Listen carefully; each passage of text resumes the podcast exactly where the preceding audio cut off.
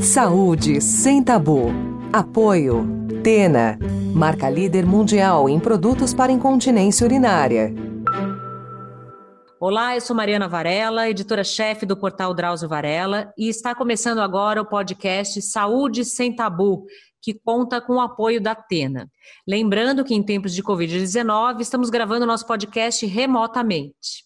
Este é o segundo episódio do nosso programa e se você está nos ouvindo pela primeira vez, aqui é um espaço para discutir temas de saúde que são cercados de preconceitos e por isso costumam ser pouco ou mal abordados pela mídia e pelos próprios médicos. Vamos lá. Neste segundo episódio, eu vou falar de um tema que costuma ser cercado de preconceito e desinformação: as doenças ginecológicas mais frequentes. Candidíase, endometriose, herpes, HPV são alguns exemplos básicos e mais conhecidos. Em geral, as mulheres sofrem em silêncio durante muito tempo antes de procurarem ajuda médica. Isso porque a gente se preocupa muito com a saúde dos filhos, do marido, de todo mundo e acaba deixando a nossa de lado. Sem contar que marcar consultas e exames pode ser um processo demorado para aquelas que dependem do SUS, que, como sabemos, não funciona da mesma forma em todo o país. Vamos falar também sobre algumas questões uroginecológicas, como incontinência urinária, que pode gerar medo e vergonha na hora de procurar ajuda. Portanto, a nossa conversa de hoje é com a ginecologista e obstetra Renata Lopes Ribeiro, do Hospital das Clínicas da USP, e com a educadora e fisioterapeuta sexual Débora Pádua. Boa tarde, Renata e Débora, muito obrigada pela participação de vocês. Boa tarde, eu que agradeço. Boa tarde, pessoal. Muito obrigada pela oportunidade. Bom, para começar, Renata, eu queria que você nos contasse quais são as doenças ginecológicas, os problemas ginecológicos mais frequentes, independentemente da faixa etária da mulher. Eu coloco as queixas ginecológicas mais frequentes em quatro grupos. Primeiro, as queixas de sangramento e menstruais. Uhum. Depois, as queixas de corrimento e secreção vaginal as queixas sexuais e as queixas urinárias. Esses são os quatro principais tópicos que nós abordamos em consulta ginecológica em todas as faixas etárias. Então, tanto na puberdade, quanto na menacme, gestação e climatério. Certamente são esses quatro. E aí, cada um tem muita coisa importante para a gente conversar. Uhum.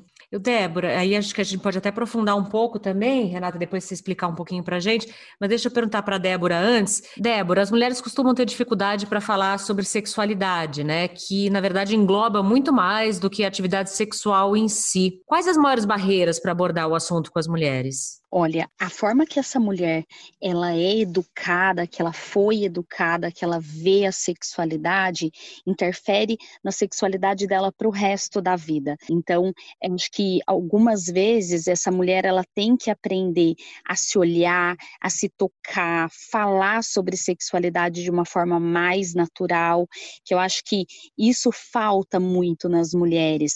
A gente ainda é muito aquela criação de ser tudo muito puritano humana. E quando você chega num relacionamento, está num relacionamento, você percebe que você não tem que ser daquele jeito, que ao contrário, tem que ser bem diferente disso. E aí a mulher fica naquela confusão, né? Não, mas eu fui criada de um jeito, agora eu tenho que agir de outro. Então eu acho que isso cria muito tabu para as mulheres. E as mulheres têm que se livrar disso para ter uma boa vida sexual, para conseguir se olhar e se tocar de uma forma bem mais natural do que existe hoje. É, eu imagino que também essa parte de problemas ginecológicos também interfira, né? Porque se a mulher tem dificuldade de lidar com o próprio corpo, de abordar o tema da sexualidade, isso deve dificultar também identificar os quadros ginecológicos, não, Renata? Nossa, certamente. Então, uma das coisas que nós estimulamos em consulta ginecológica é o autoconhecimento. Então, em primeiro lugar, a mulher precisa conhecer o próprio corpo para conseguir ser a própria gerenciadora da saúde e entender o que, que pode estar fora do normal no corpo dela. Então, a primeira etapa é justamente ela se conhecer. E eu acho que o ginecologista ele pode ser um facilitador nesse processo né? Dando as ferramentas e, e conversando, né? Colocando para a mulher quais são os principais sintomas e aí os principais gatilhos de cada pessoa. Uhum. Renata, você falou também que as mulheres que os, os, problemas ginecológicos você separou em quatro grupos, né? A gente é, aqui no site tem recebido também muitas vezes um, mulheres dizendo que algumas, alguns problemas de saúde ligados a essa área, né? Como incontinência urinária, endometriose, é, demora muito tempo para conseguir um diagnóstico. As mulheres vão muitas vezes ao ginecologista, passam muitos anos sem ter um diagnóstico. Por que, que é tão difícil obter o diagnóstico dessas enfermidades? Nossa, é, essas, esses dois tópicos, tanto endometriose quanto incontinência urinária, eu acho que são uma das principais queixas que realmente demoram para o diagnóstico certeiro e para o tratamento. Eu entendo que isso aconteça por razões diferentes na endometriose e na incontinência urinária. Na endometriose, a principal razão para o diagnóstico passar despercebido por muitos anos é que os exames de rotina ginecológica, eles não fazem o diagnóstico de endometriose. E os sintomas de endometriose, eles podem ser inespecíficos, então eles podem estar presentes em outras situações. Então, o médico o ginecologista ele precisa desconfiar da endometriose e pedir um exame específico, que é o ultrassom ou a ressonância com preparo de intestino. Então, é um exame bem específico e ele precisa primeiro desconfiar que possa existir endometriose para depois pedir os exames. Porque os exames de rotina, eles não vão acusar essa situação.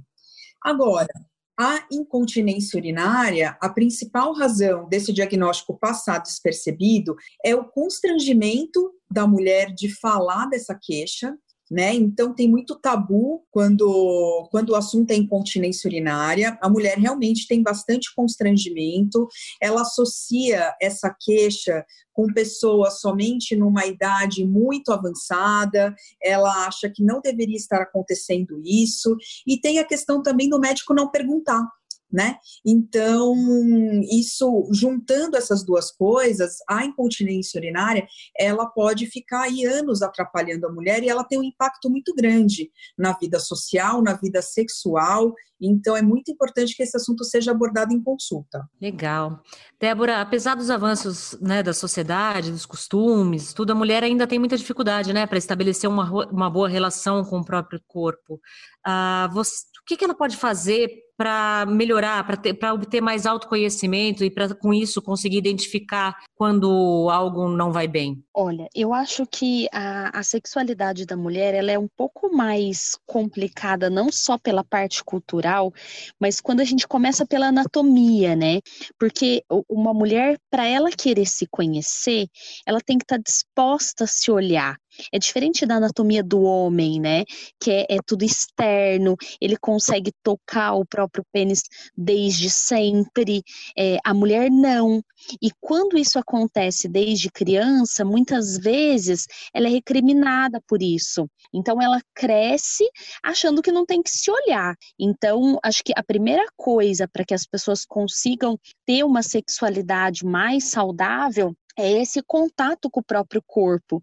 Então, a primeira coisa é se olhar, pegar um espelho, olhar para saber quais são as partes que existem ali e depois, a partir daí, começar sobre as sensações, né? Então, às vezes, dar estímulos diferentes para saber quais sensações esse corpo pode vivenciar, pode experimentar, e é uma dificuldade que eu percebo em consultório. É, todas as minhas, como eu sou fisioterapeuta pélvica, é, todas as minhas pacientes, elas têm uma aula de anatomia e, e eu vejo na carinha de cada uma delas como elas ficam espantadas de se olharem realmente numa posição ginecológica e ter uma apresentação do próprio corpo que às vezes ela nunca teve. E é uma coisa muito simples de se fazer, né?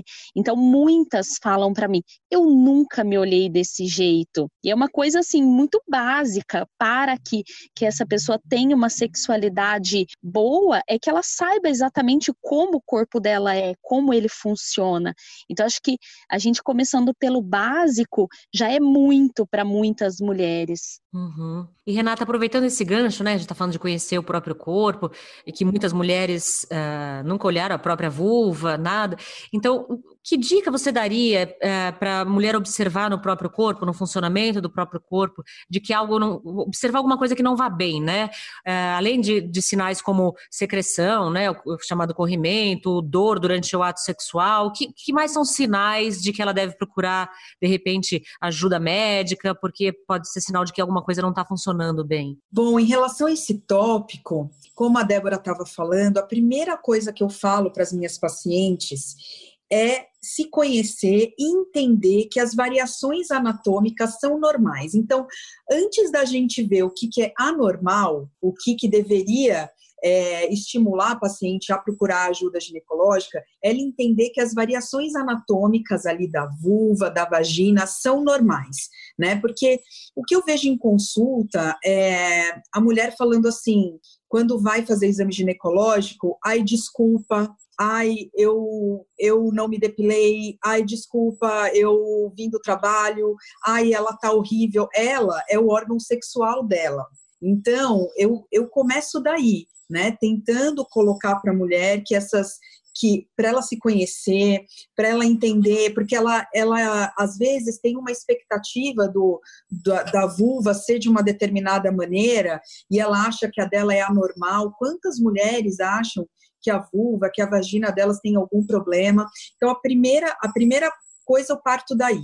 Em relação aos sintomas, o que, que elas podem sentir, né, e ver que podem motivar a procura do, do, ginecologista são as lesões vulvares, né? Então, se tem alguma ferida, se tem alguma verruga, a sensação de ardência e coceira e sensibilidade aumentada na região da vulva da vagina, um odor diferente. Então, a questão do odor ela é interessante porque cada mulher tem uma percepção muito individual do próprio odor, né? E talvez ela ache o odor que ela tem, que é característico dela, que tem alguma coisa errada. Então, primeiro a gente tem que desmistificar tudo isso e para ela entender quando também não está normal, né, o odor, que é um sinal de alerta também. A dor pélvica, né, quando começa a sentir dor constantemente, dor na relação, tanto superficial, né, na penetração, quanto a dor é, profunda, é, na profundidade. Então, assim, sentir dor na relação não é normal, então, isso é algo que a gente tem que conversar em consulta também. E a falta de lubrificação e secura vaginal, porque muitas não falam sobre isso e acabam tendo uma qualidade de vida sexual uh, ruim, né? E isso impacta na vida inteira uh, dessas mulheres. Débora, eu sei que você recebe muitas pacientes com queixa de vaginismo. E eu queria saber, primeiro que você explicasse, se puder brevemente, né, o, o que é vaginismo.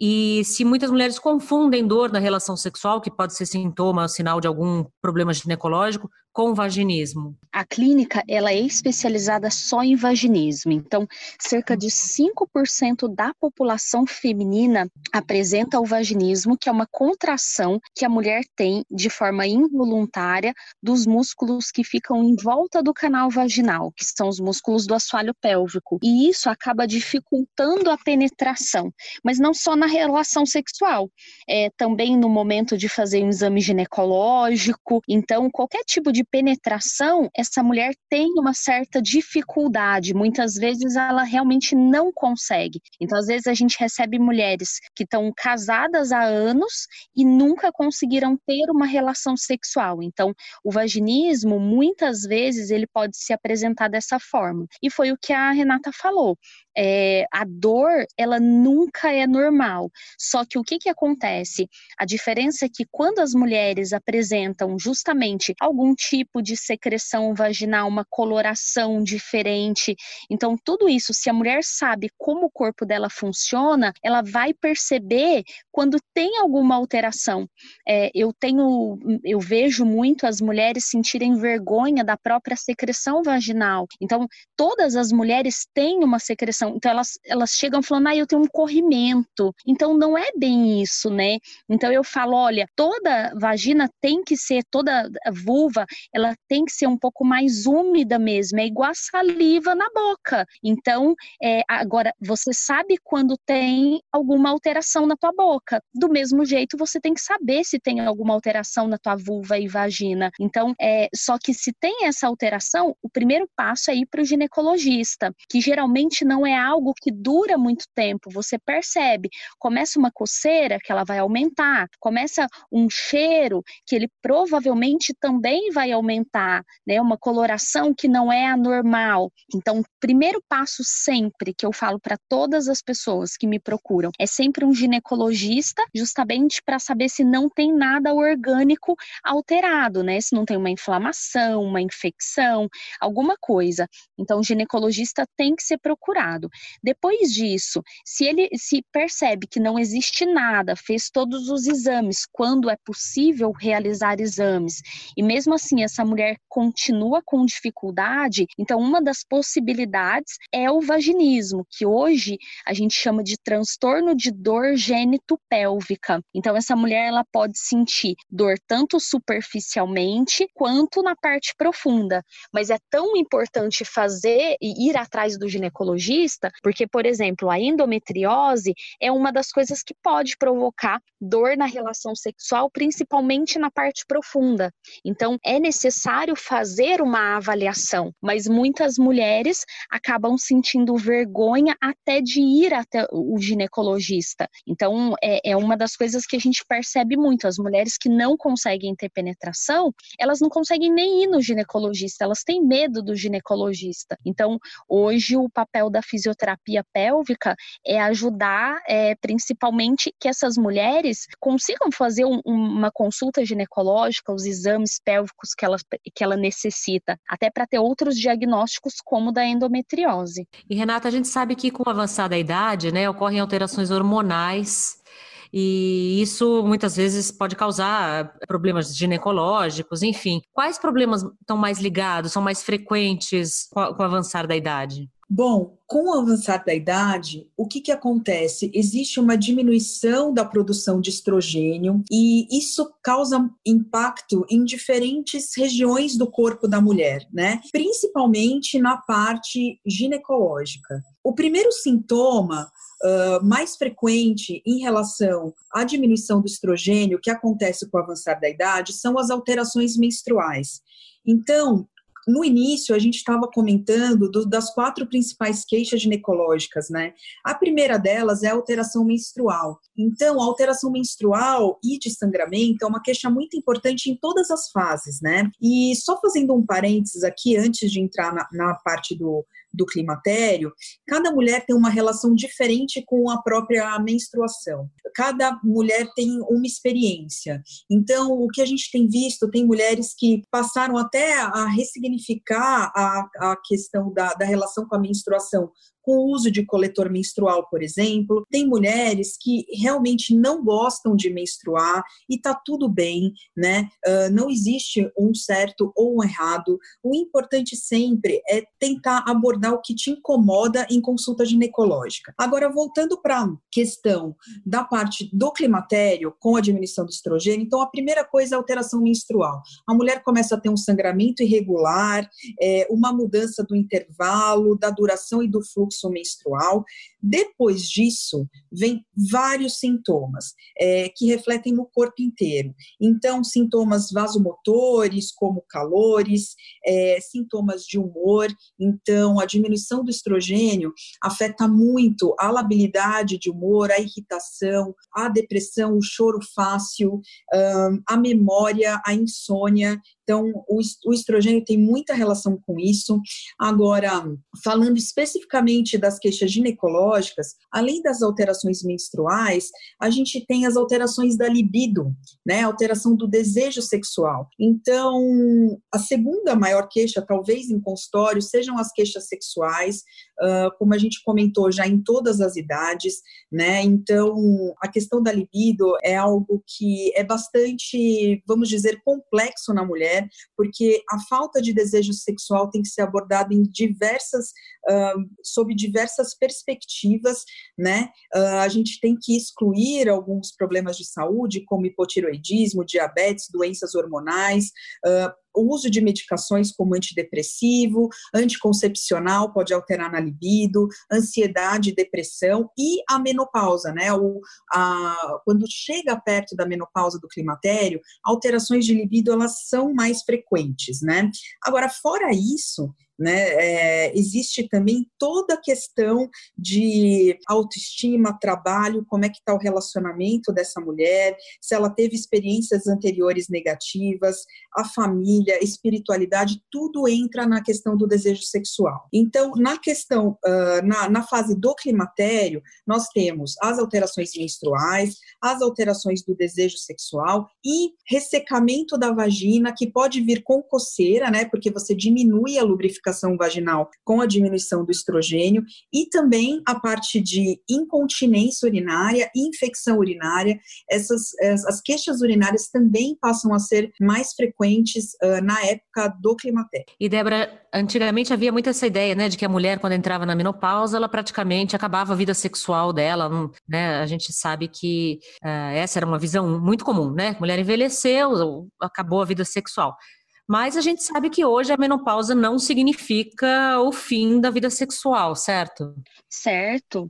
Nossa, Deus me livre, porque hoje em dia as mulheres, antigamente, uma mulher de 50 anos era uma senhorinha. Hoje, uma mulher de 50 anos é uma mulher bonitona, resolvida, quer se arrumar, quer se cuidar e também quer ter uma relação sexual. Então, hoje a reposição hormonal, quando ela é possível, ela é muito bem-vinda, né? Essas mulheres hoje em dia querem muito mais fazer uma atividade física, cuidar do próprio corpo. E o que a Renata falou, realmente, é, a secura vaginal, é, a libido, é algo que a gente vê, assim, com uma frequência muito grande, porque realmente muda. E elas não querem querem que isso aconteça, obviamente. Só que, infelizmente, a gente ainda não tem medicamentos é, que ajudem essa mulher né, no, no, aumento do desejo. Então, por isso que o que a Renata falou é extremamente importante, é avaliar todo o contexto dessa mulher e o porquê que realmente essa diminuição de libido está acontecendo. Para secura vaginal, hoje a gente tem alguns hidratantes vaginais que antes não podiam ser comercializados no Brasil, fora do Brasil já é bastante utilizado. Então hoje a gente tem tem algumas alguns médicos hoje que também indicam alguns óleos naturais para que essa lubrificação também aconteça. Tem a reposição hormonal local, é, mas tudo isso tem que ser passado pelo ginecologista, né? Tem que ser a indicação, mas mais para conhecimento, né? De que hoje tem algumas coisas a serem feitas para que essa relação sexual ela se torne algo agradável. Não é porque a mudança do corpo chegou, aconteceu, a menopausa, que essa mulher tem que abandonar a relação sexual. Até porque hoje a vida sexual dos homens, ele, eles ainda continuam por muito tempo justamente por conta das medicações, né? Os homens antes eles tinham desejo, mas o corpo não conseguia funcionar da mesma forma, né? Então ele não conseguia conseguia ter a ereção que ele gostaria. Hoje as medicações ajudam. Então as mulheres ainda perguntam: por que, que não tem isso pra gente? Então, mas os homens eles ainda continuam com o desejo. As mulheres têm uma mudança hormonal muito grande. Então isso acaba afetando, mas não é por isso que ela tem que abandonar a vida sexual de forma alguma. Eu já tive paciente de 85 anos, então a gente sabe que dá para alongar essa vida sexual bastante hoje em dia. É que eu queria falar uma coisa coisa sobre libido que a Débora me lembrou e que eu acho tão importante, que é uhum. assim, a libido, ela pode ser espontânea ou estimulada. E a gente tem uma expectativa, uma fantasia de que a libido tem que ser espontânea. né? Uhum. Mas a maior parte das vezes, a libido, é o desejo sexual, ele é o estimulado, ele é muito mais frequente, né? Uhum. Quando ele é estimulado. Então, o principal órgão sexual, tanto da mulher quanto do homem, é o cérebro.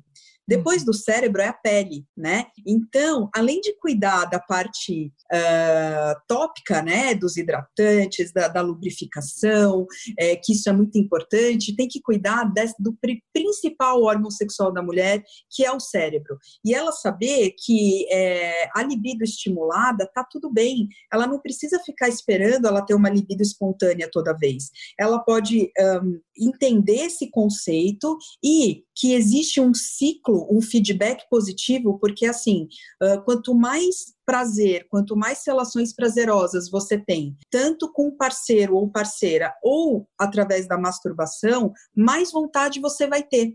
Né? Então, às vezes, ela precisa ter esse primeiro passo. Então, é importante a gente conversar isso em consulta, porque às vezes uma conversa pode mudar aí a toda a perspectiva que a mulher tem em relação à, à própria sexualidade. Ah, é ótima explicação, vocês duas, para vocês duas.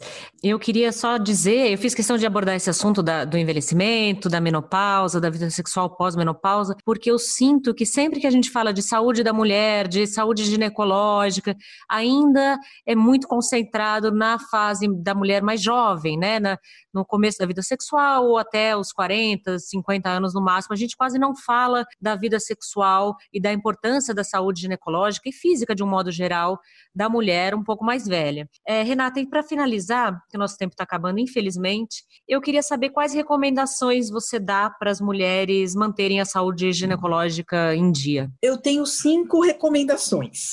Uhum. A primeira é estimular o autoconhecimento. Então, ela própria se conhecer, se olhar, se tocar, se sentir, para ser a própria, então, gerenciadora da própria saúde. O segundo, a segunda ferramenta, a segunda dica que eu tenho para a saúde da mulher é cuidar da microbiota vaginal. Então, a vagina é a principal porta de entrada do corpo da mulher. E é muito importante que isso seja cuidado e não os episódios agudos de infecção, que exige uma, exista uma prevenção por meio de manter uma microbiota vaginal saudável. A terceira dica é o estilo de vida. Então, a, a saúde ginecológica é impactada principalmente pela qualidade de vida da mulher. Então, eu posso é, falar os principais que são alimentação, sono, a qualidade do sono é muito importante, atividade física, estresse, desbiose intestinal e o relacionamento que ela está vivendo. Então, esses são os principais pilares em relação ao estilo de vida. A quarta dica que eu tenho é prestar atenção na sua própria sexualidade, em todas as fases da sua vida, inclusive no climatério. E a última dica que eu tenho é buscar aí uma ajuda ginecológica quando você achar que precisa, com alguém que te, que te escute e que te veja, né? Com essas cinco dicas, a saúde da mulher vai se beneficiar muito. Ótimo. E você, Débora, tem alguma dica que você queira deixar para gente, para as mulheres, para manterem mais a saúde ginecológica, a saúde, enfim, de um modo geral ligada à sexualidade? Olha, eu acho que a, a, maior dica que tem é as pessoas entenderem que sexo é algo muito natural, que as pessoas precisam do sexo, que é algo funcionando no corpo delas. Então, a, a partir do momento que as pessoas entenderem que isso faz parte, faz parte do corpo, a vulva, a vagina, que as pessoas podem tocar, que elas podem olhar, eu acho que nesse momento a, a vida dessa mulher ela pode se tornar completamente diferente, né? Quando for num ginecologista, é, anotar todas as coisas que você tem a dizer para o seu ginecologista, porque ele vai te dar atenção do que você levar para ele. Eu percebo isso muito nas minhas pacientes, porque elas falam: ah, mas é, eu, eu não falei muito bem isso para o meu ginecologista. Então, teu ginecologista não vai é, saber se você não contar. Então, anote quais são seus problemas, quais são suas dificuldades, quais são as suas dúvidas, porque o, o, ginecologista, ele pode tirar as dúvidas da mulher, mas se ele souber dessas dúvidas, então o ginecologista sempre vai te ajudar em busca é, de melhorar a tua vida sexual, mas ele tem que saber o que você tem, né? E outra coisa seria que essas mulheres, se elas perceberem que existe alguma alteração, que existe algum tipo de dor, alguma coisa, elas também podem procurar é, a fisioterapia pélvica, que hoje é um recurso tanto para as mulheres com incontinência urinária, não é algo que eu trato, né? Mas a fisioterapia pélvica hoje trata muito a incontinência urinária, toda a parte também intestinal. É, hoje em dia tem fisioterapeutas que fazem um trabalho muito legal com isso. Então, é, fazer com que tudo dentro do seu corpo funcione de uma forma adequada. Então, a fisioterapia pélvica ela pode ajudar é, muitas mulheres nessa tarefa. Muito obrigada pelos esclarecimentos, Renata e Débora. Tenho certeza de que vão ajudar muita gente. Lembrando ainda que essa temporada do Saúde Sem Tabu tem o apoio da Atena. Aproveito então para encerrar o programa e deixar aqui mais dois recados rápidos. Primeiro, para quem ainda não conhece, o portal Drauzio Varela tem mais três podcasts. O Drauzio Cast, são áudios que o Dr. Drauzio gravou ao longo da carreira, o Entre Mentes, que trata de saúde mental, e o Porquê Dói, que aborda as principais dores e suas causas. Vale muito a pena conhecer. Obrigada. Quem puder, fique em casa durante essa pandemia, cuide-se e até a próxima. Você ouviu Saúde Sem Tabu. Apoio. Tena, marca líder mundial em produtos para incontinência urinária.